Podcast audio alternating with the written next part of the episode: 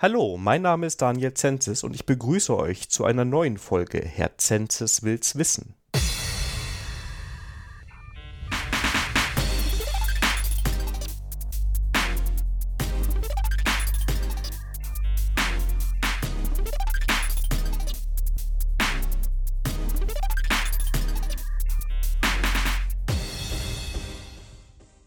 Heute mit der ganz wunderbaren Mirjam. Hallo Mirjam.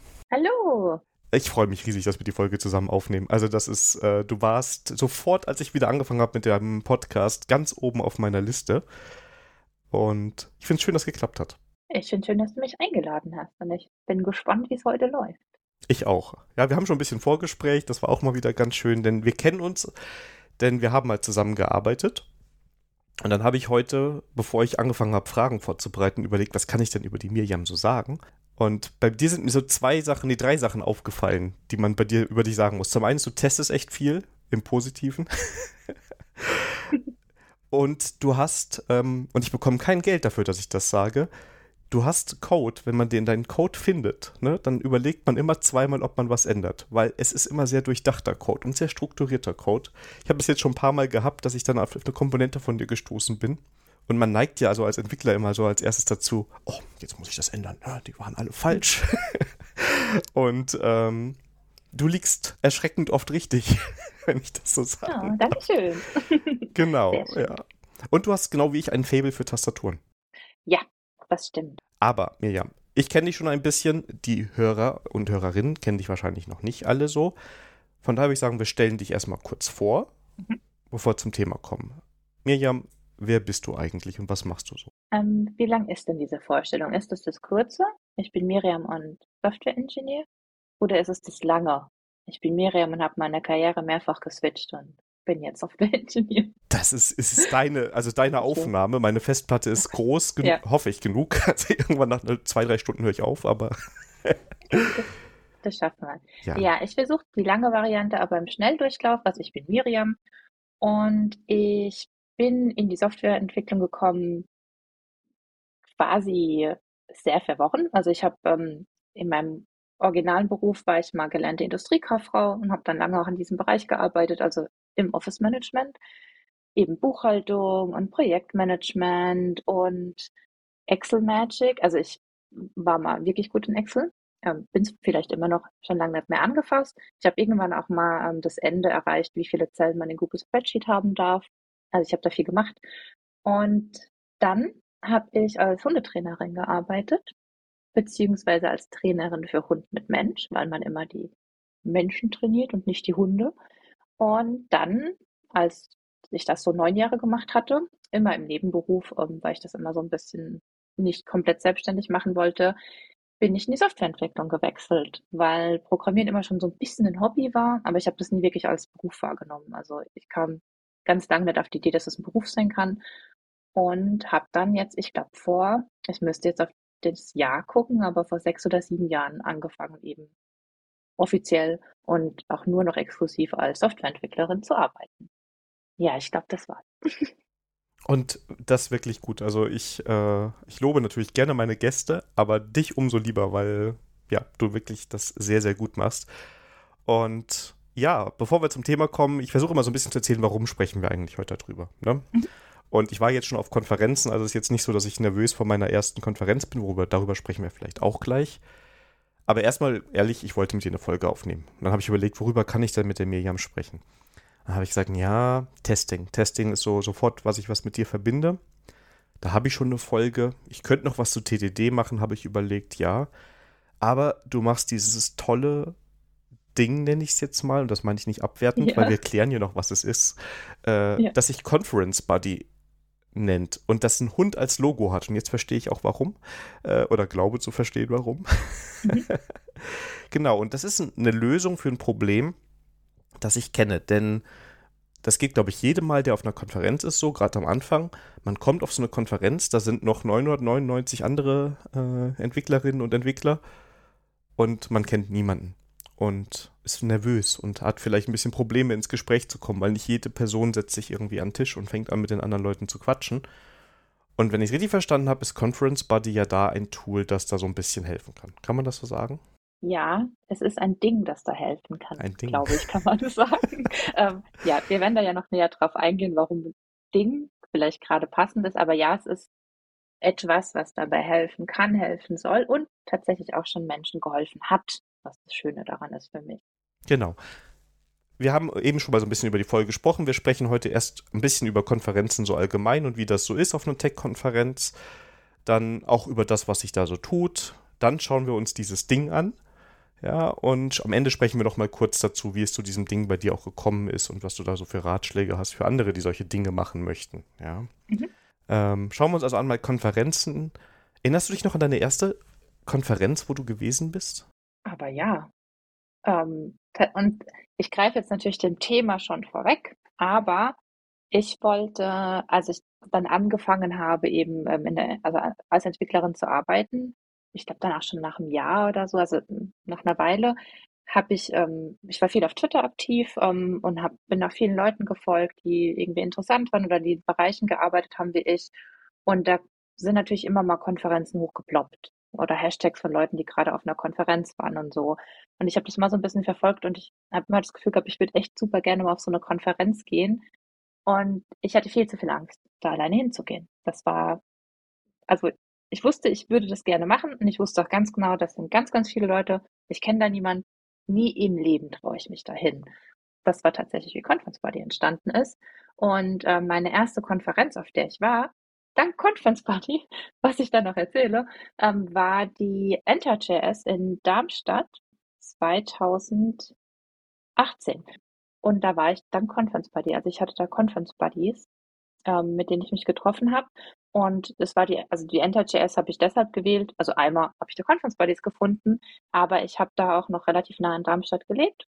Und es hieß, ich wusste, das ist, ich muss nicht in eine fremde Stadt reisen. Also ich kann wohin gehen, wo ich irgendwie mich schon auskenne. Ich weiß auch, wenn ich äh, mal raus muss aus der Konferenz, weiß ich, wo ich hingehe. Und das Hauptargument, ganz ehrlich gesagt, war, wenn es richtig schlecht läuft, kann ich einfach wieder heimgehen. ähm, genau, deswegen erinnere ich mich sehr gut an diese Konferenz. Ähm, das war meine erste Konferenz, genau. Ja, meine war eine, eine Java-Konferenz und zwar die JAX in Mhm. Mainz. Da habe ich auch näher gewohnt und die Firma, für die ich damals gearbeitet hatte, war auch in der Nähe. Und das war noch so, da war Konferenzgehen was ganz Besonderes, wo man erstmal Budget für brauchte und eine Genehmigung, dass man da hingehen konnte. Da gibt es ja solche und solche Arbeitgeber und ähm, da war das so, dass dann im Team abgestimmt wurde, wer in welche Talks geht. Und die Leute, die dann in den Talks waren, das später mitschreiben und wieder vortragen mussten im Team, damit alle sehr, also das Maximale aus diesen Konferenzen rausholen. Was eine komische Erfahrung ist, weil ich so auch nie wieder Konferenz machen würde, weil es damals so dieser Druck Ja. war, oh, ich muss das nachher noch vortragen. Ne? Und da ist jemand und stellt die neue Spring Framework Version vor und oh Gott, oh Gott, oh Gott, ich verstehe ja Spring Framework zu dem Zeitpunkt vielleicht noch gar nicht. Ne? Das Mhm. war so meine erste Erfahrung. Der Vorteil war nur, dass Kollegen und Kolleginnen, Kolleginnen dabei waren, ja. Ja. Das heißt, man war nicht so ganz alleine. Du hattest immer jemanden für eine Kaffeepause und so dein, dein, dein Zirkel wurde so ein bisschen, den du so ein bisschen kennengelernt, ja, den ein bisschen kanntest, ne? Ähm, jetzt war man ja seitdem, warst du wahrscheinlich auch seitdem auf ein paar Konferenzen. Was würdest du denn so mit deiner heutigen Erfahrung, wenn jetzt äh, eine, eine Hörerin oder ein Hörer da ist und sagt, oh, ich überlege die ganze Zeit auf eine Konferenz zu gehen, aber ich traue mich nicht so richtig. Was würdest du den, der Person denn empfehlen gerade? Was kann man denn so machen, wenn Conference Buddy nicht da ist? Ja. Ja. Ja, das ist eine, das ist wirklich eine gute Frage, weil ich habe ja für mich keine Lösung gefunden, außer dann Conference Buddy, äh, also die Idee Conference Buddy.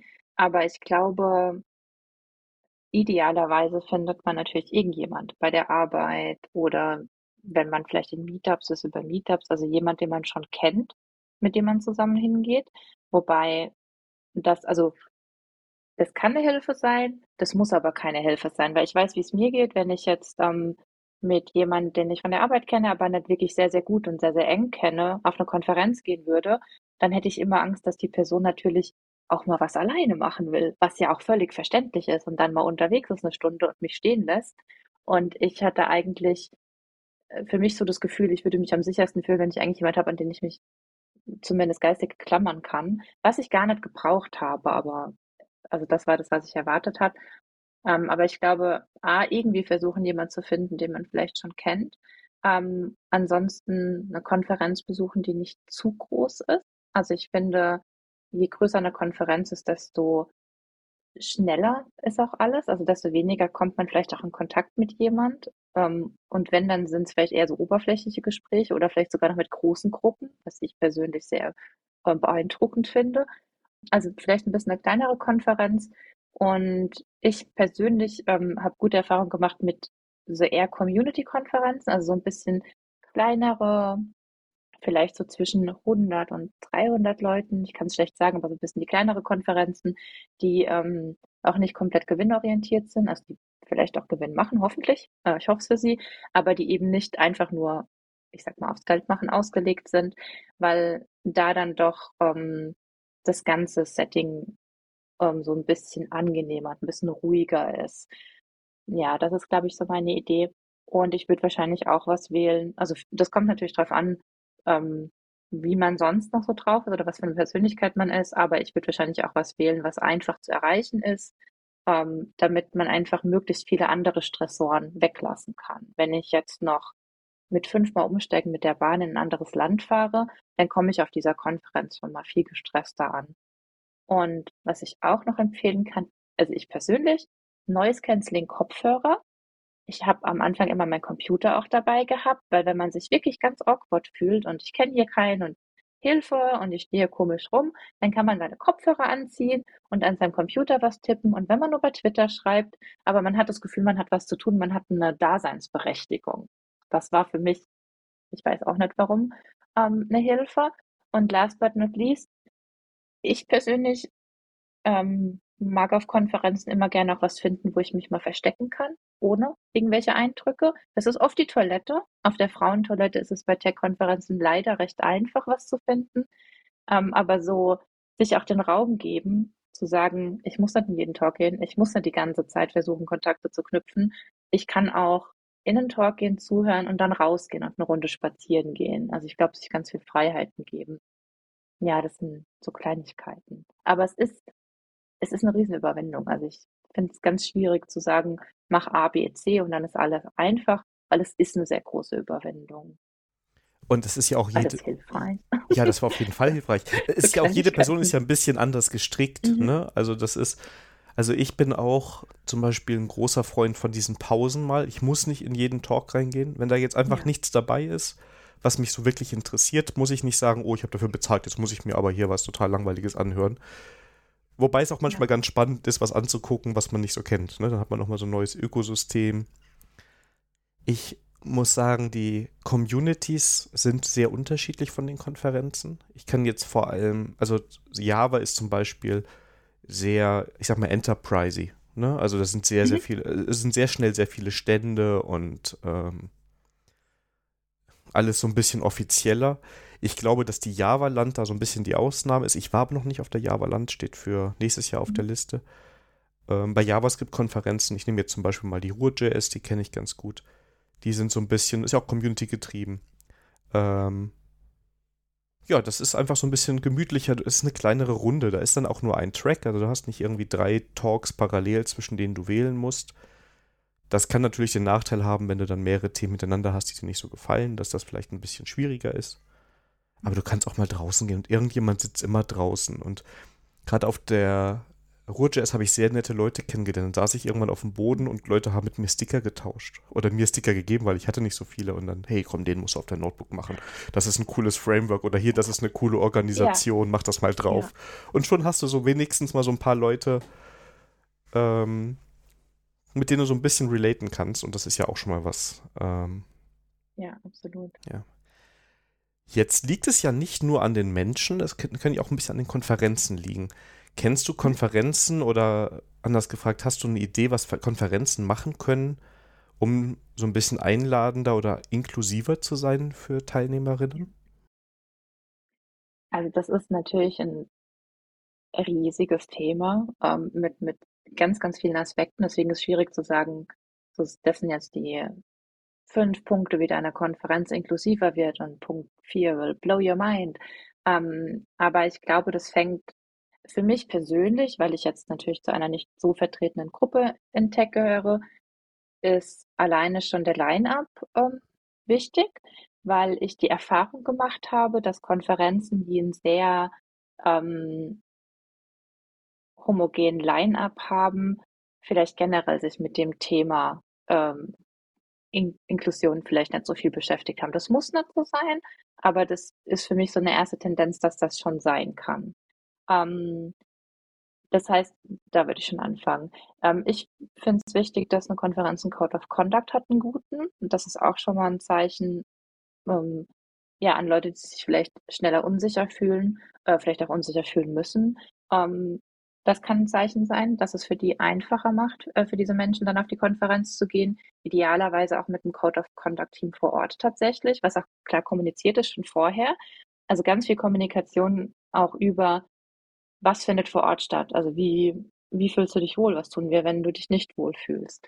Ich persönlich mag das. Manche Konferenzen machen das, das können nicht alle und das verstehe ich, aber ich habe war schon auf Konferenzen, die nochmal so einen extra Raum haben, wo die Talks nochmal ähm, per Video übertragen werden, quasi parallel zu der Live-Austragung. Und das finde ich persönlich angenehm, weil man da auch die Gelegenheit hat, das ist meistens nicht so voll. Das heißt, man hat auch die Gelegenheit, zwar dem Talk zuzuhören, aber so ein bisschen sich aus diesem Menschentrudel rauszunehmen. Und ich finde es auch schön, wenn Konferenzen, manche Konferenzen machen das, bieten so eine Art Ruhebereich an. Also ein Bereich, wo man sagt, hey, das sind die Leute, wenn die sich da aufhalten, die wollen jetzt vielleicht nicht angesprochen werden. Ähm, da ist es leiser, bitte keine lauten Gespräche. Das finde ich gut, weil dann kann man sich auch diesem Input entziehen. Ähm, einfach, ich finde Konferenzen ja einfach auch anstrengend wegen dem vielen Input, was passiert. Und Gespräche, egal wie nett das ist, das ist sehr anstrengend für mich. Und dann ist so ein Bereich, wo man sich zurückziehen kann, gut kann auch ein Außenbereich sein bei gutem Wetter. Das finde ich wichtig. Oh, sind so viele Sachen, Daniel.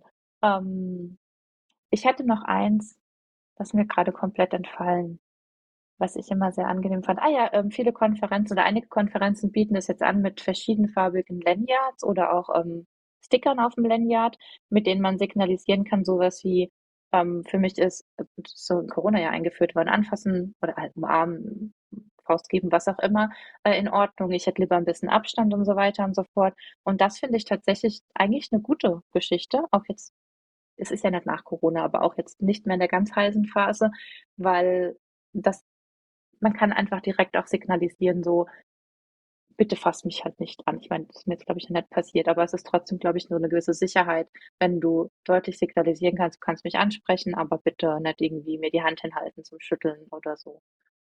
Ja, das sind so ein paar Sachen. Das letzte ist ja auch was, was wir im Firmenkontext selber schon mal gehabt haben. Und das fand mhm. ich auch sehr gut. Ich habe jetzt kein Problem damit, äh, mit einer Umarmung und so. Das ist normalerweise okay. Aber ich finde es gerade gut, dass Menschen das ausstrahlen können, weil wenn du selber vielleicht eher so gerade, oh, ich sehe jetzt die Miriam, die umarme ich, ja, in der ja. Stimmung bist und dich damit in eine Situation bringe, die, in, die, ne, in die ich dich gar nicht bringen will. Und du kannst einfach schon ja. von vornherein ganz entspannt signalisieren, nee, heute nicht. Und je nach ja. Beziehung, die man hat, kann man dann trotzdem noch rausfinden, hey, ist es jetzt so oder so, ne? Also da ist ja auch eine gewisse genau. Kommunikation möglich. Aber es ist ganz einfach möglich zu sagen, hey, ich brauche heute mal ein bisschen Abstand. Und das finde ich halt auch gerade auf Konferenzen ganz wichtig, weil da kennt man viele Leute nicht und ja, man muss ja nicht unter Druck gesetzt werden in der Hinsicht. Was, glaube ich, generell wichtig ist, also sowas wie diese auch Lanyard oder verschiedenfarbige ähm, Aufkleber und so einfach zu diesem Signalisieren, ähm, geben dir auch so eine Erwartungssicherheit. Also mir als jemand, der das sieht und ich mir nicht überlegen muss, was ist der angemessene soziale Begrüßungskontext hier? Ich weiß es nicht. Also ich muss mich darüber nicht stressen, weil ich sehe zum Beispiel ganz deutlich, die Person möchte umarmt werden oder kann umarmt werden oder aus der Ferne Hallo und so weiter. Und natürlich der Person, die das anhat, gibt es auch eine Sicherheit, wo man es nicht immer wieder kommunizieren muss. Ähm, und ich glaube, das ist vielleicht auch nochmal so ein Thema, was hilfreich sein kann, generell versuchen, eine hohe Erwartungssicherheit zu schaffen. Weil, also inklusive sein heißt jetzt bei weitem nicht nur auf die Menschen Rücksicht nehmen oder die Menschen ein bisschen mehr versuchen zu inkludieren, die ängstlich sind. Aber wenn man ängstlich ist vor so einer Situation, aus welchem Grund auch immer, ob es die Menschen sind, äh, die Menge an Input, ähm, dann ist Erwartungssicherheit was, was sehr gut hilft. Wenn ich sehr, sehr genau weiß, was kommt auf mich zu. Und da können schon so Dinge helfen wie äh, ein sehr, sehr guter Anfahrtsplan, dass ich nicht vorher äh, irgendwie rausfinden muss, wie ich da hinkomme oder vielleicht dreimal ums Konferenzgebäude laufe, weil ich es nicht finde. Also eine Erwartungssicherheit schaffen, das glaube ich auch nochmal wichtig. Und ja, das kommt aus dem Hundetraining. so ein bisschen der Erfahrungswert aus dem Hundetraining. Bei Angsthunden Erwartungssicherheit. Also generell ist es immer gut, aber bei Angsthunden das ist sehr, sehr wichtig und auch Kontrolle dem Tier geben. Dann auch dem Teilnehmer. Also das ist, glaube ich, so ein ähm, äh, meine Superkraft. Ich kann fast alles zu Hundetraining relaten in irgendeiner Form. Aber man kann auch alles zu 23 relaten, wenn man es lang genug versucht. Von daher. ja. Ja, ähm, wir haben eben noch mal im Vorgespräch, äh, da war die Frage, die ich da so ein bisschen vorgeschrieben habe, was ist, ob es da Konferenzen gibt, die da selber Lösungen haben, die ähnlich wie jetzt Conference Buddy sind. Und ich wollte auf jeden Fall eine Sache erwähnen, können wir auch noch drüber sprechen, wenn dir mehr einfällt, nämlich äh, der CCC auf dem Kongress bietet die Chaos-Partinnen an. Äh, was quasi auch von der Idee her so ist, ich habe da eine Möglichkeit, wohin zu kommen, gerade wenn ich neu bin und ja. finde jemanden, der mich ich sag mal in Anführungszeichen, an die Hand nimmt und da so ein bisschen durchführt. Auf, auf dem Level, auf dem ich das möchte. Ne? Also von, nimm mich mal bitte mit zu einem Talk und danach finde ich schon zurecht, bis auch zu längeren mhm. Dingen. Und ähm, wollte ich alleine nur deshalb Menschen, damit ich es verlinken kann. in den Show Notes. Ich habe es heute, heute kennengelernt. Ich wusste das nicht. Ich finde es fantastisch, ja. Also das idealerweise sollte sowas eigentlich jede Konferenz anbieten. Aber es ist natürlich schwer machbar. Ähm, aber ja, finde ich super, dass, dass die das machen, weil das so hilfreich sein kann. Ähm, ich überlege gerade, ob ich tatsächlich äh, was kenne, was Konferenzen machen. Also einige Sachen, sowas wie, dass es ein Code of Conduct gibt und ein Code of Conduct Team vor Ort und so kenne ich halt von Konferenzen, also das gibt es dann auch. Ähm, auch dieses mit dem Ruheraum und mit dem ähm, die Talks nochmal streamen und so, kenne ich eben auch von anderen äh, von Konferenzen. Manche bieten auch tatsächlich die Talks nochmal als Stream an, online, sodass du sogar einfach komplett dich zurückziehen kannst, wo immer du hin willst ähm, und einen Talk gucken kannst. Und ich weiß, dass einige Konferenzen ähm, oder generell Tech-Events, also da zähle ich jetzt auch so Barcamps, Open Spaces und so mit rein.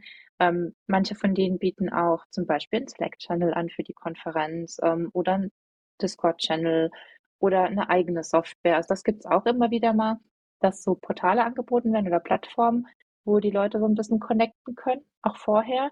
Und ich muss sagen, ich habe also ich habe mich nie wirklich auf einem dieser Portale wirklich aufgehalten oder darüber kommuniziert, weil das dann auch einfach zu viel ist. Also zu viel im Sinne von, was redet man mit den Leuten jetzt vorher? Wenn man die noch nicht kennt, dann chattet man mit denen ja auch nicht. Aber es gibt durchaus welche, wo ich gesehen habe, dass Leute auch wirklich miteinander kommunizieren. Also von daher ist es was, was angenommen wird und auch ja, funktioniert für viele anscheinend. Ja, definitiv. Und ich habe gerade überlegt, ob ich, ich, ich habe mich da auch schon teilweise mitlesend, sagen wir mal, mit reingehangen, auch wenn man mhm. mal Informationen mitbekommen möchte. Oder manchmal gibt es ja, wenn es bei kleineren Konferenzen ist, auch so, hey, eine Gruppe geht jetzt noch da und dahin was essen und so. Und wenn jemand ja. mitkommen möchte, meldet euch doch einfach. Da kann dann auch jeder selber entscheiden. Möchte ich jetzt nach acht Stunden oder länger Konferenz noch mit den gleichen Leuten was essen gehen oder mhm.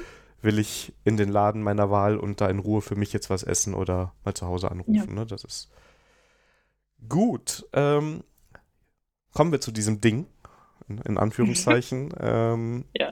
Conference Buddy. Ja, was ist das jetzt eigentlich? Ja, Daniel, das ist so schwierig. Ähm, also es ist, es ist schwierig, weil es was ist, was gerade so ein bisschen im Wandel ist, im Wandel sein muss. Aber ich erkläre es mal so ein bisschen von Anfang, da wird es, glaube ich, auch deutlich. Also erstmal war Conference Buddy eben, das war meine Idee für mein eigenes Problem, ähm, weil ich mal abends in einem Gespräch, also ich hatte da gerade meine Phase mit, ich würde echt gerne auf eine Konferenz, aber ich kann nicht. Ich glaube, das war sogar so ein Abend, wo ich so ein Konferenz-Hashtag gefolgt bin und sehr traurig und genervt von mir selbst war.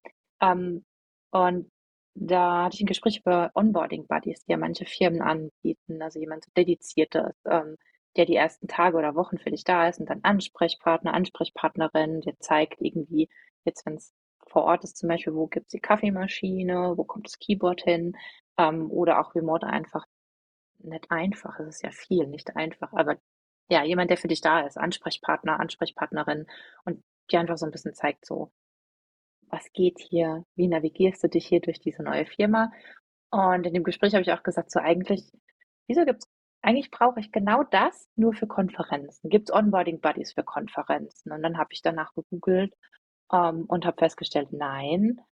Und dann dachte ich, ja, vielleicht braucht es aber Onboarding Buddy für Konferenzen. Und dann dachte ich, oder Conference Buddies. Und dann kam ich mir sehr witzig vor, weil doch Conference Buddy. Und das war, wie die Idee geboren war. Ähm, und es war nur eine Idee. Dann dachte ich mir, das war so eine Phase, wo ich mich viel oder viel, aber mehr mit dem Thema so Product Development ähm, beschäftigt habe. Das heißt, ich habe erstmal habe ich das gemacht, was jeder oder jede Frontend-Entwicklerin wahrscheinlich tut. Ich habe eine Domain gekauft, mehrere.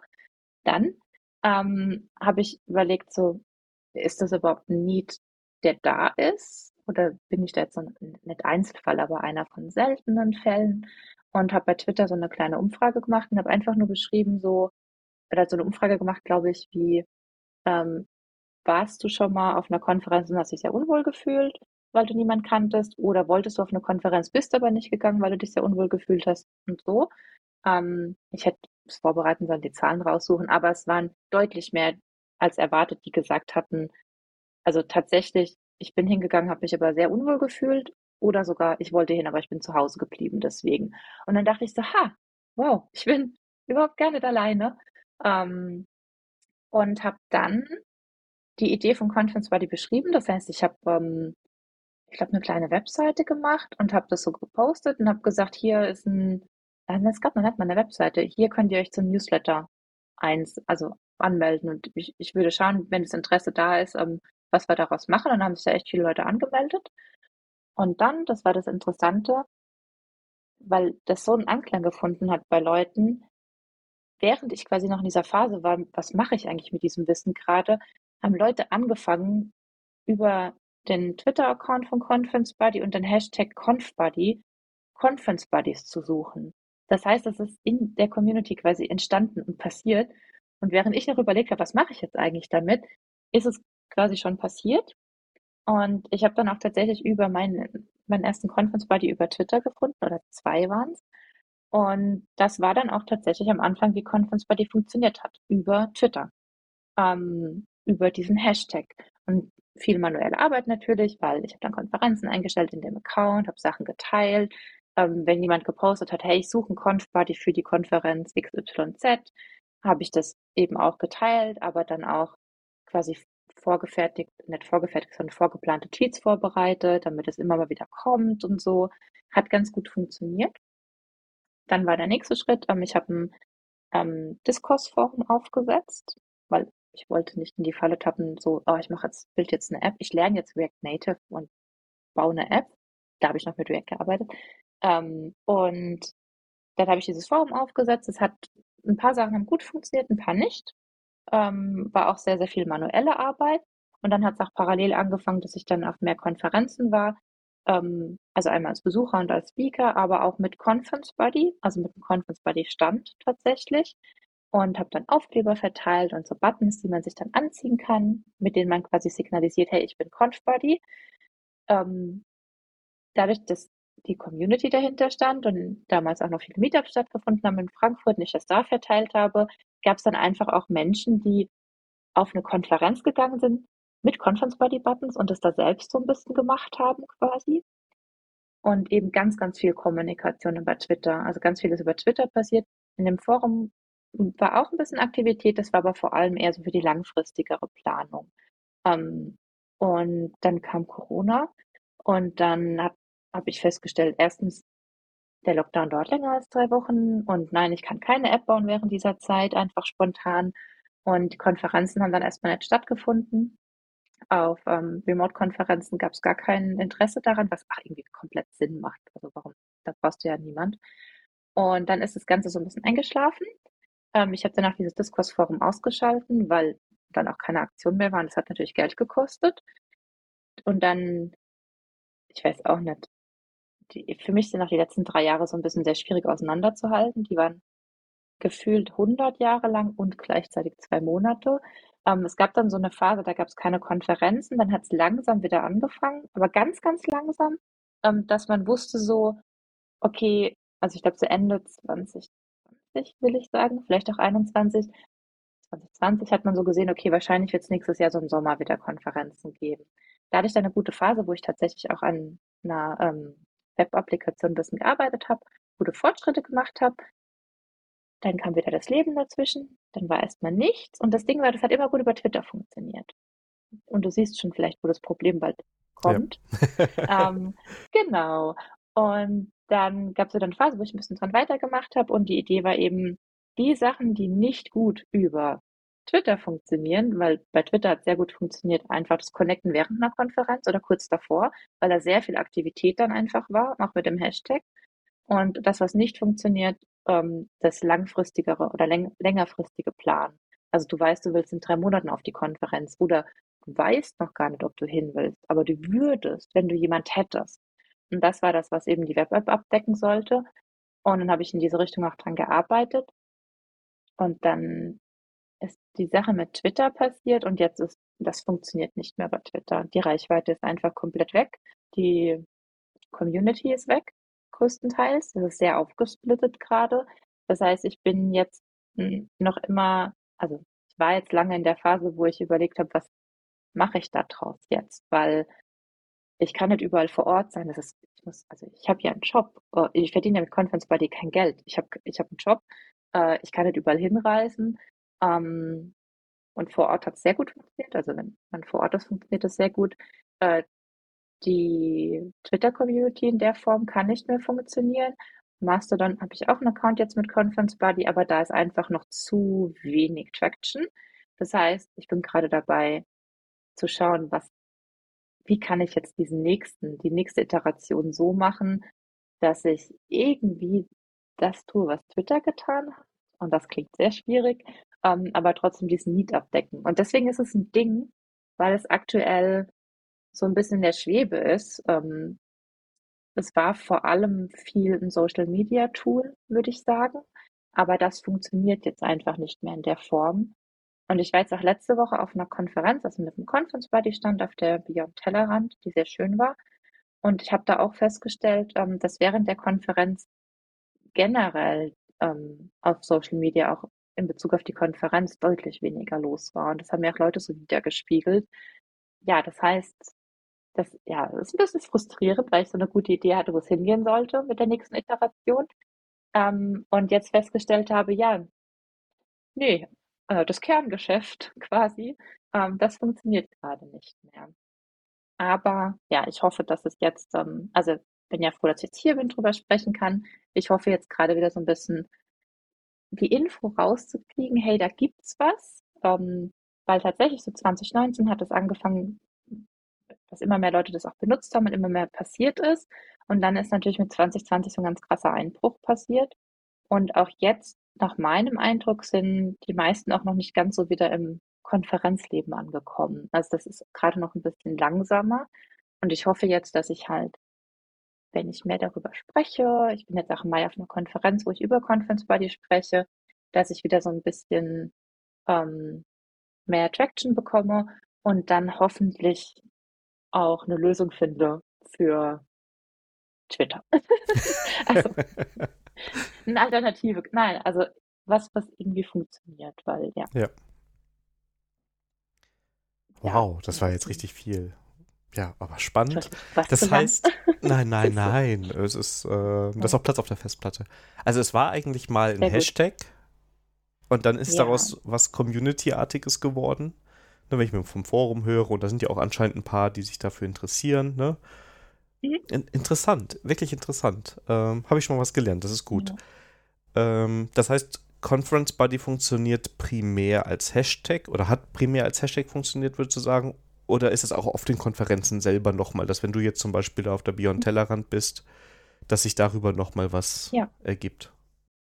Also auf Konferenzen, wenn ein Conference Buddy Stand quasi vor Ort ist, das ist definitiv was, was nochmal sehr gut funktioniert, ähm, weil das einfach, also natürlich ist nicht jeder auf Social Media. Das heißt, man spricht nochmal andere Leute an und es ist ein einfacherer Einstieg zu sagen, hey, so funktioniert das und wenn du diesen Button anziehst, dann signalisierst du anderen, dass du ansprechbar bist ähm, und dass du ein Conference Buddy gerne sein würdest.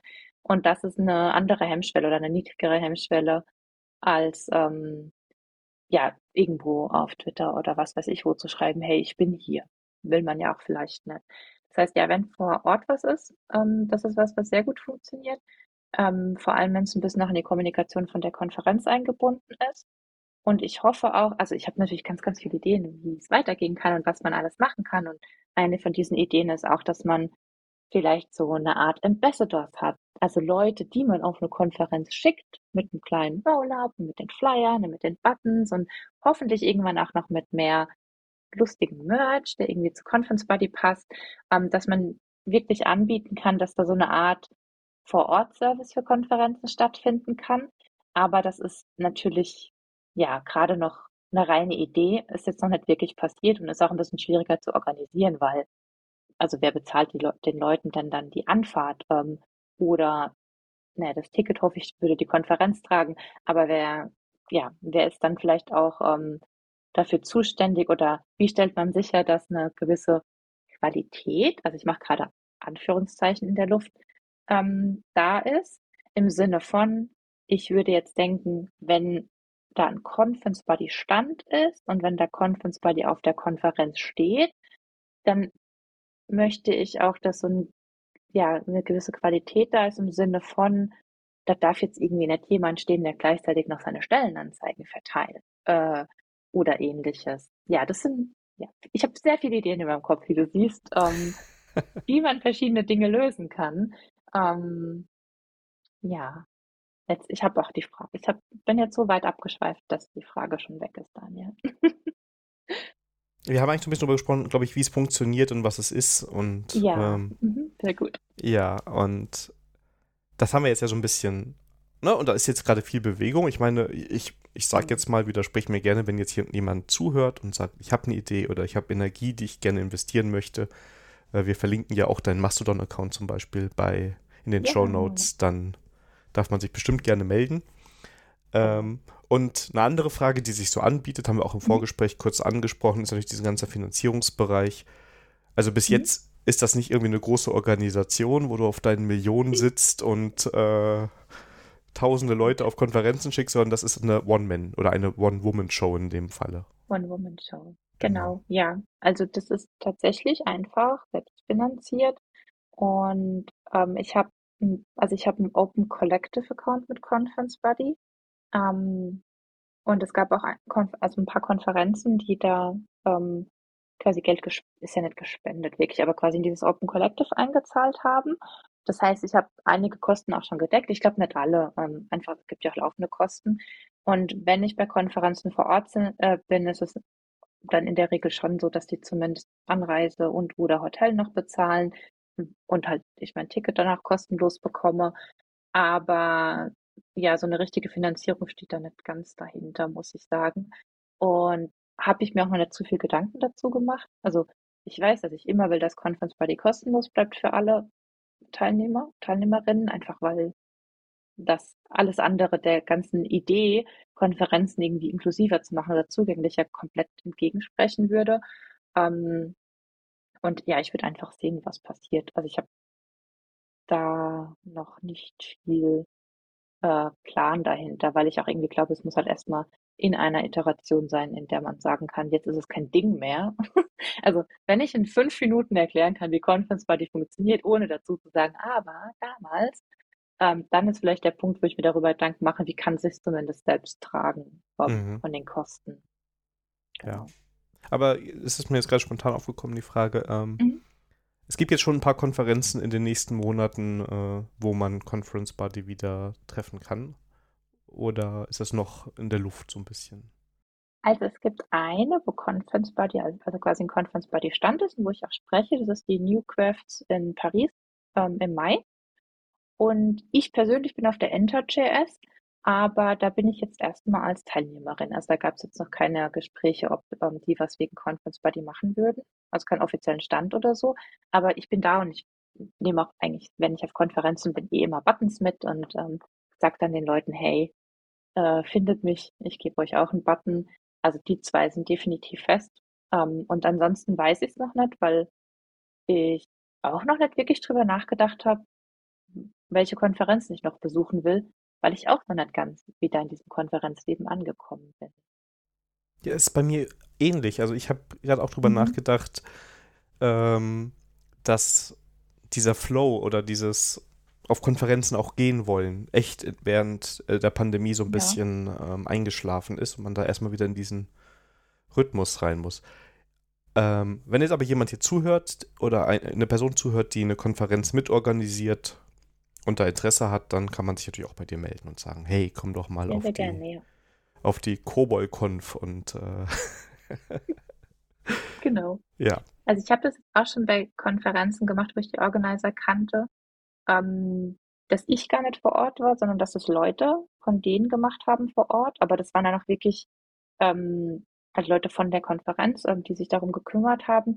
Und das war aber, das war damals die Angular in Angular JS, Angular Conf in Berlin, 2019 noch, würde ich sagen. Ähm, ja, und da war das aber so, dass ich die eben auch persönlich kannte und wir hatten danach vorher einen Videocall, wo ich so ein bisschen erklärt habe, wie ich mir das idealerweise vorstelle, wie ich das versuche zu machen, wenn ich vor Ort bin. Und da wusste ich einfach, da konnte ich dieses Vertrauen haben, so, das repräsentiert das, was ich unter Conference Buddy verstehe, sehr, sehr gut.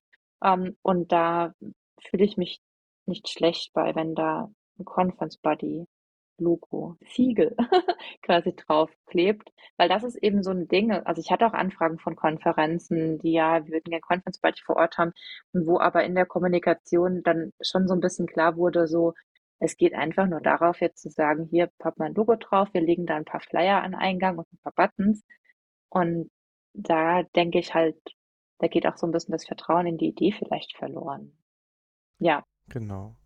Jetzt stelle ich es mir so vor, also ideal wäre wahrscheinlich, wenn es irgendwie einen Stand gäbe, wo man hinkommen kann, ne? dass man sagt, hey, in der Nähe, ja. vielleicht sogar vom Eingang, das heißt, ich komme normalerweise in eine Konferenz rein, bekomme mein ganzes Zeugs und dann sollte man eigentlich, würde ich jetzt mal vermuten, schon Conference Buddy irgendwo sehen können. Ja. Wie läuft das denn dann danach ab? Jetzt komme ich dahin, jetzt bin ich auf der Enter.js, so, also ich bin wirklich da. Äh, ja, ich weiß. ja, ähm, und ich möchte, möchte, ich suche einen Buddy, weil es meine erste Konferenz ist oder auch meine fünfte oder ich mich immer noch unwohl fühle und deshalb mit jemandem dahin drüber mhm. gehen möchte. Wie läuft das ab? Also ich komme dann zu diesem Stand zum Beispiel, zu dir hin. Ja, genau. Und dann würdest du einen sehr hübschen Flyer bekommen. Der ist relativ neu gedruckt, deswegen bin ich auf den auch sehr stolz. Bin keine Designerin, es sieht nicht sehr professionell aus, aber es sind Informationen drauf. Und ein schöner Hund. Ähm, ja, also es gibt nochmal so einen kleinen Flyer, wo so eine Zusammenfassung ist. Einmal wie Conference Body funktioniert, ähm, aber dann auch, ich habe zum Beispiel die Pac-Man Rule da erwähnt. Ähm, also dass man, wenn man in so einem Kreis steht mit Menschen und sich unterhält, immer noch Raum lässt für eine andere Person, um quasi zu joinen in diesem Gespräch, damit man nicht so eine geschlossene Runde signalisiert. Das ist generell nochmal so ein Tipp, was man machen kann. Ähm, genau, und dann kann man sich so einen Button holen, es ist ja ein Podcast, keiner sieht, wie schön ich gerade das äh, gestikuliere, wie rund der Button ist. Also so ein kleiner runder Button, den man sich anziehen kann oder auch ans Lanyard hängen kann. Ähm, und der ist rot oder hat einen Rotton äh, mit einem sehr süßen Hund drauf. Das heißt, der ist sehr auffällig, finde ich. Ähm, und damit würdest du signalisieren, ah, ich bin Confbody.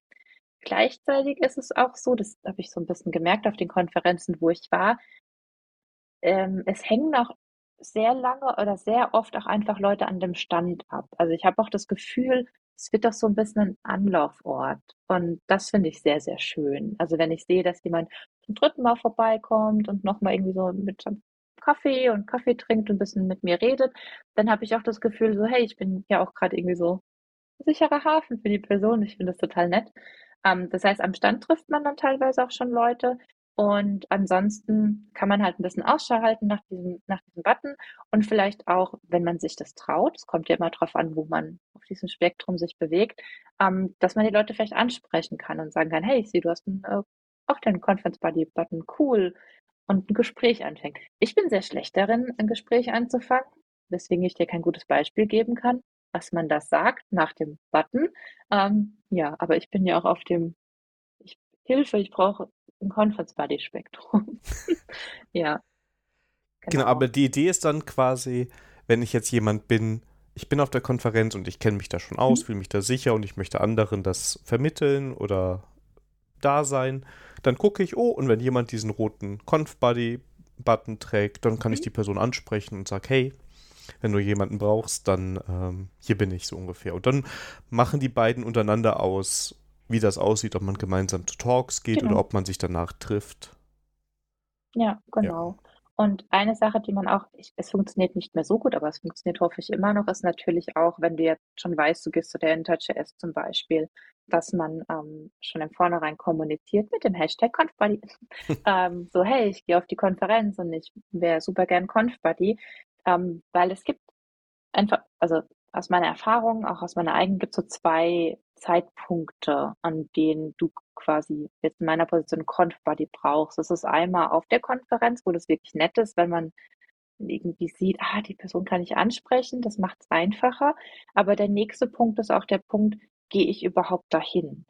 Ähm, und mir nützt das gar nichts, wenn da 200 Leute oder 20 Leute mit einem Button rumlaufen auf einer Konferenz, wo ich gar nicht erst hingegangen bin, weil ich Angst hatte, da alleine hinzugehen. Deswegen ähm, ist die Vorabkommunikation, das holt auch nochmal hm, Menschen in einem anderen, auf einem anderen Stand oder wie soll man das ausdrücken? Aber weißt du, wie ich meine? Also Leute ab, die Miriam von 2018 holt es ab.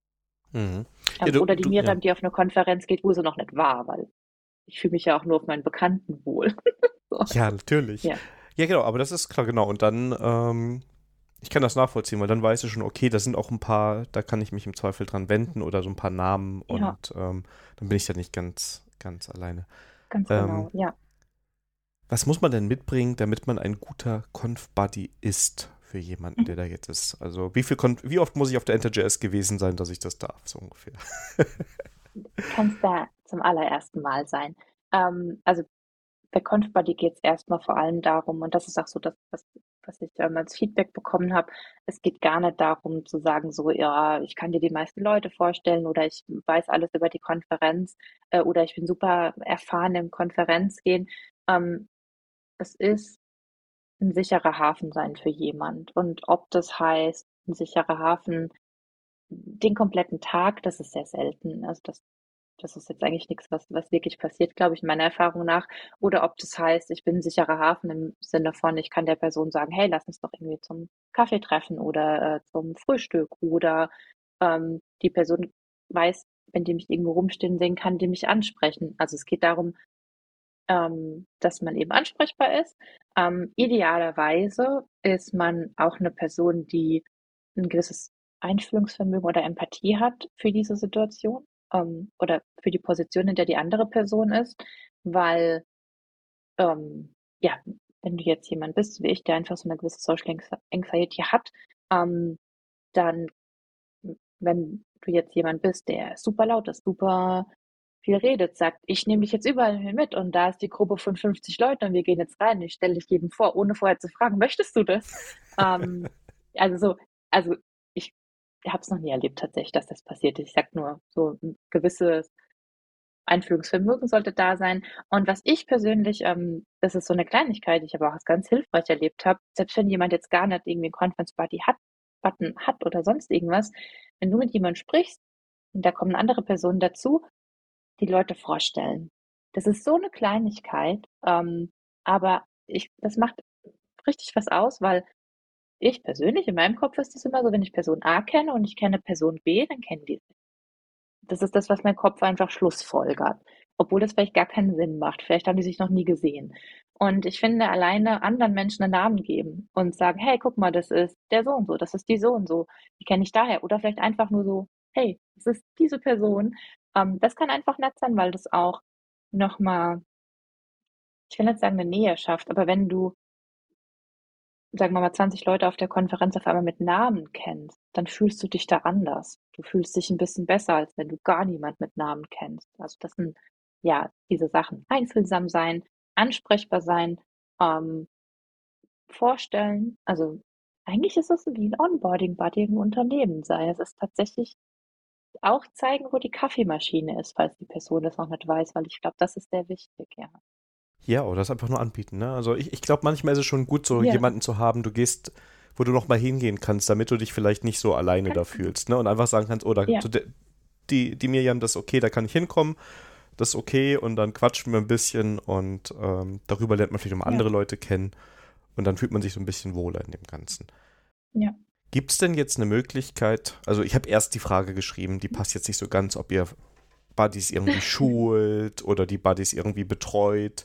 Das habe ich jetzt so ein bisschen rausgehört, das gibt es eigentlich nicht. Hast du Ideen in die Richtung, wie du das machen möchtest oder wie man sich da auch gegenseitig unterstützen kann, dass man Erfahrungen austauscht? Weil wir sprechen jetzt drüber, ja. ne? Und jetzt gut, jetzt kannte ich zum Beispiel diese Pac-Man-Regel oder diese Idee, dass man sagt, ich mache einen Kreis immer größer, damit noch eine Person dazukommen kann. Mhm. Aber es könnte ja auch sein, dass jemand mit den besten Intentionen da ist und das gar nicht weiß. Und es wäre ja ganz schön, ja. wenn man das Wissen teilen kann. Ja, also tatsächlich, die Idee war, dass ähm, zu Conference Buddy danach entsprechend eine Art Blog oder irgendwas gehört, also quasi Content im Sinne von, hey, das sind Sachen, die du tun kannst, das sind Sachen, die du nicht tun solltest, das sind Sachen, die eine Konferenz tun kann, also quasi so ein bisschen Informationen bereitstellen, auch hoffentlich aus der Community vielleicht. Und ansonsten, ähm, früher hat es übers Forum funktioniert, äh, wo sich Leute so ein bisschen ausgetauscht haben, aber das war zu wenig. Also das würde ich nicht sagen, dass es sich lohnt, deshalb wieder an das Forum zu denken, ähm, weil die Leute auch einfach nicht so viel Lust haben, in 100 Plattformen angemeldet zu sein. Ähm, aber nee, so eine konkrete Idee habe ich tatsächlich dazu nicht. Aber wäre wahrscheinlich gut. Gib mir noch mehr Ideen. Ich, äh, ja, ich ja. bin voll von Ideen. ja, ich habe so eine ganz, ich habe eine ganze Mappe mit Sachen. Ja, ist doch gut. Ja. ja. Ich fand total faszinierend, äh, bevor es wieder so eine Frage geht, dass du eigentlich so mhm. das genau richtig gemacht hast. Aus Softwareentwicklersicht hast du quasi Onboarding Buddy geforkt. Ne? Du hast ein Tool, was eine Sache gut macht, du brauchst eine leichte mhm. Modifikation, du forkst es und hast wieder ein neues Tool, was genau für eine Sache gut ist. Und dann hast du sogar noch so aus Produktentwicklungssicht das richtig gemacht.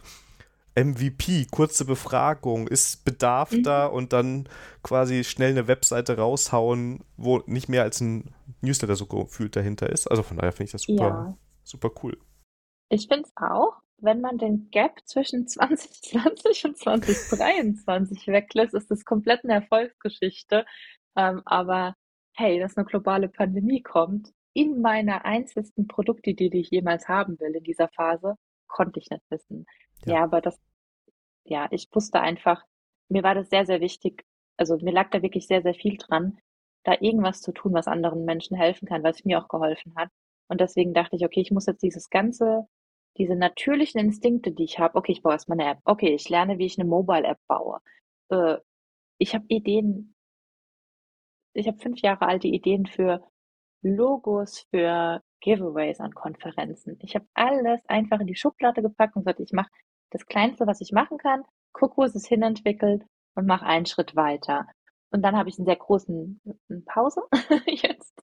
Ähm, aber ist auch okay. Ich meine, so ist das Leben. Ja? Ähm, und jetzt hoffe ich, dass ich dann da jetzt wieder ja eine gut, einen guten Weg finde, ähm, dieses Problem mit dem, es hat viel über Social Media funktioniert, äh, zu lösen. Aber ja, wir werden sehen. Ich glaube, wir müssen uns, oder die Leute, die viel bei Twitter unterwegs waren oder viel aktiv waren, müssen ja auch eine neue Lösung finden. Also da ja. ändert sich gerade was und ja, ich schaue mal, wie Conference Buddy sich mitändert. Aber so müsste man jemand Software entwickeln, nur das nächste Kleine machen, dann was lernen und danach weiterentwickeln. Das wäre total toll, wenn es sowas geben würde. Es ist halt theoretisch etwas, was es immer gibt. Oh mein Gott, ich habe, weißt du, was ich gemacht habe, Daniel? Ich habe von meinem Fork einen Brunch gemacht und habe dann viel zu lange einfach nicht mehr zurück, äh, nicht, nicht auf Main gemercht. Ja, das ja. Weißt du? Das ist richtig. Das gibt so einen Matchkonflikt. Ja, das ist das, was passiert ist. Das ja. kommt davon. Ja. Feature-Based Development, ha? Äh, Branch-Based Development. Hast du sonst, also ich habe jetzt schon gehört, man ist äh, als Conf-Buddy jetzt primär eine Person, die erstmal ein Ansprechpartner da ist, so ein Anker, so ein Wiedererkennungspunkt, wo jemand hinkommen kann, wenn er oder sie möchte. Hast du noch andere Tipps, wie man ähm, so mit seinem Buddy zusammen das Beste aus so einer Konferenz rausholen kann? Hm, es ist schwierig, was einfach sehr, sehr individuell ist. Es kommt so ein bisschen drauf an, was die Leute auch, ähm, also was jeder Einzelne von der Konferenz erwartet. Ähm, ich bin jetzt zum Beispiel jemand, wenn ich auf einer Konferenz bin, ich bin nicht in vielen Talks bei Konferenzen, die keine Aufzeichnung machen, dann da mehr, aber jetzt auch bei der Beyond Tellerrand zum Beispiel, das waren ein paar super interessante Themen. Und ich habe einfach ganz viele Talks geskippt, weil ich wusste, ich kann mir die nochmal anschauen, die werden später hochgeladen und ich muss so mit meiner Social Energy haushalten. Ähm, deswegen wäre jetzt so ein Tipp wie, nimm die auf alle interessanten Talks mit halt falsch. Also ich glaube, das kommt wirklich ganz viel drauf an, was die einzelnen Personen davon erwarten. Ähm, ja, ist schwierig. Menschen sind so individuell. Ja, irgendwie schon, ne? Ja. Kannst du denn sonst noch so ein bisschen ähm, teilen, was jetzt mit ConfBuddy schon passiert ist? Also hast du schöne Geschichten oder Erlebnisse, wo du sagst, oder ein tolles Feedback? Ja. Ja, also ich war auf meiner ersten Konferenz, was rein für mich toll war.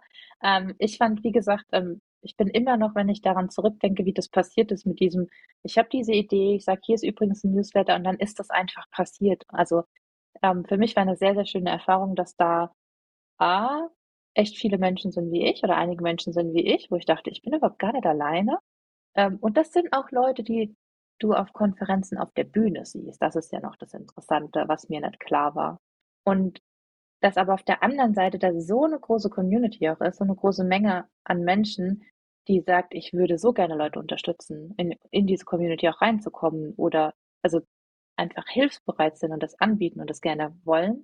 Das fand ich ein sehr, sehr schönes Erlebnis. Und also eine Sache, die mir so mit am meisten in Erinnerung geblieben ist, und interessanterweise war ich da gar nicht da, ähm, war eben eine, eine größere Konferenz, ähm, wo Leute aus der Community einfach selbst Buttons mitgenommen haben und Aufkleber und das dann über Twitter auch gepusht haben und so. Und da hat mir dann noch ähm, einer danach berichtet, so, hey, ich hatte ein Gespräch am Eingang mit jemandem und die Person hat auch gesagt, so, also unter Tränen, das fand ich sehr berührend, auch gesagt, so, ich hatte letztes Jahr ein Ticket für die Konferenz, aber ich bin nicht hingegangen. Ich bin, also ich, ich konnte nicht, weil es zu viel war. Ähm, und ich bin jetzt aber hier wegen, wegen diesem Conference Party Zeug. Und es war so schön für mich, weil das A, einfach so schön ist zu sehen, dass du, wenn es nur eine einzige Person, aber dass du jemand geholfen hast, was zu tun, was die Person wollte. Einfach so eine kleine, kleine Hilfe geben, diese Hürde zu überwinden. Und die Hürde ist riesig, das weiß ich ja aus meiner eigenen Erfahrung. Aber gleichzeitig auch, dass es funktioniert hat, weil da eine Community ist, die ich irgendwie geschaffen habe. Oder ich weiß nicht. Nicht mal geschaffen. Ich glaube, die war immer da und ich habe die nur so rausgemeißelt. So Stat Statue aus Stein. Und das war für mich wirklich so mit das Faszinierendste. So, ich habe quasi Menschen enabled, anderen Menschen zu helfen. Da war ich so, ja, das, das ist echt jetzt schon eine Weile her. Ich glaube, 2019 war das vielleicht. Und ich bin da immer noch so sehr berührt, wenn ich daran zurückdenke, wie schön das war. Ja, ja das ist auch sehr schön. Das kann ich ja, ja. nur sagen. Ähm, jetzt gehe ich durch meine Fragen. Viel ist nicht mehr da, keine Angst. Ähm, Gibt es ConfBuddy eigentlich auch für Meetups oder müssen wir dann wieder forken? Weil es gibt ja auch große Meetups, wo es vielleicht nicht so einfach ist, hinzugehen. Es gibt, ich weiß nicht, ob es die Domain Meetup Buddy noch gibt. Vielleicht, ich hatte sie mal, ich weiß nicht, ob ich sie noch habe. Ähm, ja, ich hatte es überlegt, aber ähm, das ist zu viel für mich einfach. Und es gibt auch zu viele Meetups und die sind auch nicht alle bei Meetup. Und ich würde schauen, wenn Conference Buddy wenn sich da mal klar herausgestellt hat, wie das jetzt funktioniert und wie das weiter funktionieren könnte, äh, würde ich das natürlich auch großen Meetups ähm, anbieten. Also ich war auch schon auf Meetups als Conference Buddy oder mit Conference Buddy auf größeren oder auch auf kleineren. Ähm, aber so, es gibt es nicht dediziert dafür. Obwohl ich eigentlich finde ich sehr schön, weil gerade Meetups so eine lokale Community, ähm, da den Einstieg leichter zu machen, ja, finde ich super, ist aber einfach gerade auch zu viel. Wobei mein Eindruck ist da auch, ich glaube, dass der Einstieg bei einem Meetup ein bisschen einfacher ist. Mhm. Gibt natürlich auch riesige, dann vielleicht ein kleineres am Anfang nehmen. Und ja. ähm, jetzt kenne ich vor allem hier die Düsseldorfer Bubble ähm, und die Web-Developer Bubble da, äh, zum Beispiel ja. Christian Schäfer, dem Chef, ich weiß nicht, ob du den auch kennst, der war auch mhm. schon mal hier. Ja. Das sind so Menschen, die machen es auch einem leichter reinzukommen. Ne? Und dann hast du schon mal zwei, drei Leute und dann weißt du, ach, ihr kommt auch zur Konferenz und schon Ne, also ist das eine ganz natürliche Entwicklung über solche Meetups dann. Und dann hat man eine kleine, gemütliche Gruppe, wo es vielleicht auch leichter ist, abends mal hinzugehen, wenn man jetzt in derselben Stadt ja. ist. Ne? Genau. Genau, da ist auch der Fluchtweg kürzer. Ja, das ist wichtig. will, es ist mein, ich verspreche, letzter Hundetrainingsvergleich, aber ich habe ja, also ich hatte am Ende, gerade am Ende meiner Hundetraining-Karriere sehr viele ähm, Hunde mit Angstthematik im Training, weil ich auch selbst einen Hund mit einer Angstthematik hatte. Und entsprechend, ja, das ist dann einfach so passiert, dass wir mehr ins Training konnten.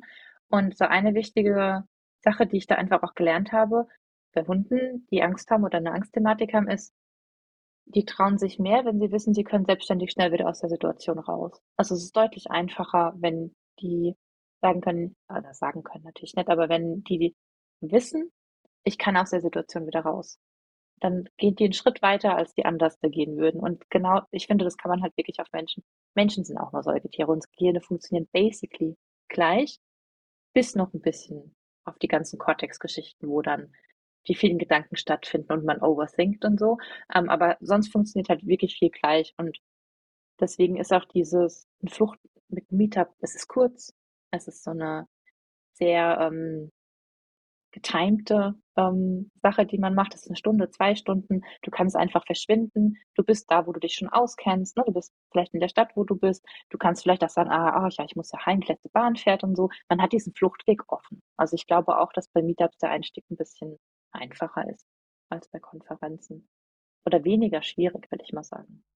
Ja, also ich finde, der zeitliche Faktor ist wirklich, weil bei einer Konferenz, wenn ich überlege, mhm. zwei Tage, ne, je nachdem oder auch drei Tage bei je nach Konferenz, wenn du Pech hast, in einem anderen ja. Land oder einer anderen Stadt, das ist schon eine andere, ist anders anstrengend. Und Meetup ist abends mal, ne, und du kannst auch mal ausfallen lassen. Ist auch nicht mit Geld ja. verbunden, ne? Das heißt, wenn du es ausfallen lässt, hast du nicht das schlechte Gefühl, du hast dir gerade irgendwie ein teures Konferenzticket ja. gekauft und muss deshalb dahin. Genau, ja. Gut. Ähm, wir haben auch schon drüber gesprochen, wie man dich unterstützen kann. Am besten kommt man beim Stand vorbei und guckt, ob man jemandem helfen kann. Oder teilt das Wort, kündigt an, dass wenn man, genau. wenn, wenn man selber auf einer Konferenz ist. Ähm, wir haben gesagt, ich weiß nicht, ob wir da noch was haben zu, aber zum Thema so eine Community starten. Du hast schon sehr gut beschrieben, wie das bei dir losgegangen ist ähm, auch welche Herausforderungen jetzt da gewesen sind in den letzten Jahren. Mhm. Hast du denn noch für jemanden, der selber was starten möchte, so ein Ding, noch Tipps oder Ressourcen oder irgendwas, wo du sagst, hey, wenn du jetzt doch den Meetup Buddy startest, dann das könnte helfen? Ja, äh, sehr, ich weiß nicht, ähm, einfach, es kommt, glaube ich, sehr darauf an, was man machen möchte. Also ich persönlich hatte eine sehr gute Erfahrung mit äh, Discourse als ein Forensystem. Das war halt nicht das, was Conference Buddy brauchte, aber es ist ein echt gutes Stück Software. Die haben einen wunderbaren Onboarding-Prozess. Also ich glaube, das ist mit einer der besten Onboarding-Prozesse in einem Produkt. Ähm, und ich bin auch in einem, in einem ähm, Discourse-Forum für äh, Women of Open Source. Und das ist einfach, wenn man genau das sucht, eine Community, eine Online-Community, wo Leute sich austauschen können, äh, in Schriftform, super. Also finde ich gut. Discord ist natürlich eine Möglichkeit, das sind so die Online-Varianten. Und ansonsten kommt es halt wirklich drauf an, was man machen will. Also ist es was Lokales, dann ist vielleicht eine Meetup-Gruppe machen ganz gut, weil da auch einfach so die Logistik man von Meetup benutzen kann. Ähm, ja, schwierig. Kommt echt auf die Community an. Was ich auf jeden Fall von dir gelernt habe, ist klein starten. Kleine hm. Schritte und dann ja. iterieren ja, und gucken, was klappt, was nicht klappt. Und ich meine, das ist ja mit einem Hashtag zu starten, ich glaube, einfacher geht es fast nicht. Und es hat geklappt. Also von daher. Ja. Ja, ja, das stimmt, ja. Sehr schön. Meine letzte Frage ist immer die, muss ich noch was fragen? habe ich irgendwas vergessen? Ich habe sehr lange überlegt, was soll ich äh, auf diese Frage antworten. Und ich glaube, die wichtige Frage, die du vergessen hast, mich, mich zu fragen, ist, wie sieht mein Keyboard-Setup aus? Stimmt, das solltest du teilen, weil es wird auch bald eine Keyboard-Folge geben. Ist noch nicht ganz fix, vielleicht sogar schon als nächstes. Ja. Aber ja, wie sieht denn dein Keyboard-Setup ja. aus? Also, ähm, ich habe tatsächlich zweimal das gleiche Modell. Ähm, ich habe ein, das erste ist ein Tadar 68, das zweite heißt schon Saber 68, ist aber das gleiche Modell. Das ist 68, also 68 Keys mit dedicated Pfeiltasten, was ich sehr wichtig finde. Und ich habe eins äh, mit Gateway Green Switches, also Clicky. Ich mag Clicky Sound sehr, sehr gerne, aber ist natürlich auch ein bisschen lauter. Ähm, das hat auch so einen schönen Alu-Case. Ähm, ich könnte es dir zeigen, was mit zum Podcast läuft ja nichts. Äh, es hat einen ganz schweren blauen Alu-Case. Es wiegt, glaube ich, eineinhalb Kilo. Und das habe ich früher äh, jeden Tag mit zur Arbeit genommen, wieder nach Hause, ähm, wo sich viele Leute über mich lustig gemacht haben, aber das war mir egal. Und dann habe ich noch ähm, das Saber 68, gleiches Modell. Ähm, da habe ich aber Cilios 67 Gramm Switches drauf. Das habe ich selbst gelötet, das ganze Ding, da bin ich sehr stolz drauf. Und habe dann aber auch auf der Leertaste, ich glaube noch auf der Play-Taste und auf der Escape-Taste, äh, der Backtick-Taste, das ist meine Escape-Taste quasi, ähm, Special Switches. Ich glaube ein Gaterin Blue und ein Kyle Bronze. Die, glaube ich, ist das jetzt. Das war vorher Speed Switch. Ja, das ist mein Setup. Also ich bin sehr großer Fan von diesem kompakten Keyboard-Layout. Ähm, 65 Prozent circa. Ich brauche Pfeiltasten und ich will keine Lücken zwischen den Keys haben. Und das Saber 68 oder Tada 68, vielleicht heißt es jetzt Tofu 68, die haben immer mal ganz leicht unterschiedliche Modelle, aber die quasi mal gleich, also fast gleich aussehen. Und das ist wirklich so eins, das, ähm, ja, finde ich sehr, sehr gut. Sachen preislich einsteigerfreundlich. Und das Gute ist, wenn man das kauft, die Original Keycaps, die dabei sind, sind gute Keycaps. Und das ist aus meiner Erfahrung auch nicht so häufig. Man hat dann häufig diese billigen, die bedruckt sind oder so. Und das sind, glaube ich, Double Shot und die sind wertig, die sind gut. Die habe ich auch drauf tatsächlich bei meinem einen. Das kann ich auch, kann ich auch nur empfehlen. Double Shot würde ich immer Wert drauf legen. Ich würde ja. dich bitten, mir das nachher noch genau zu schicken, was du hast. Dann packen wir es in die Show Notes. Dann ist es auch für ähm, die ja. Hörerinnen ganz, ganz einfach, das nachzuvollziehen wow. und sich dann zu holen. Ja, sehr gerne. Genau, und da muss ich äh, mit dem Philipp schauen, dass ich bald die, einen der nächsten Folgen mache. Ich weiß, der hört zu. Der macht auch einen Podcast, äh, Klick, Klack, Hack. Da geht es nur um Tastaturen. Ah, interessant. Ja, sehr gut. Ja, also wenn du mal einen Podcast hören möchtest, könnte dir gefallen. Also das ist. Äh, ja.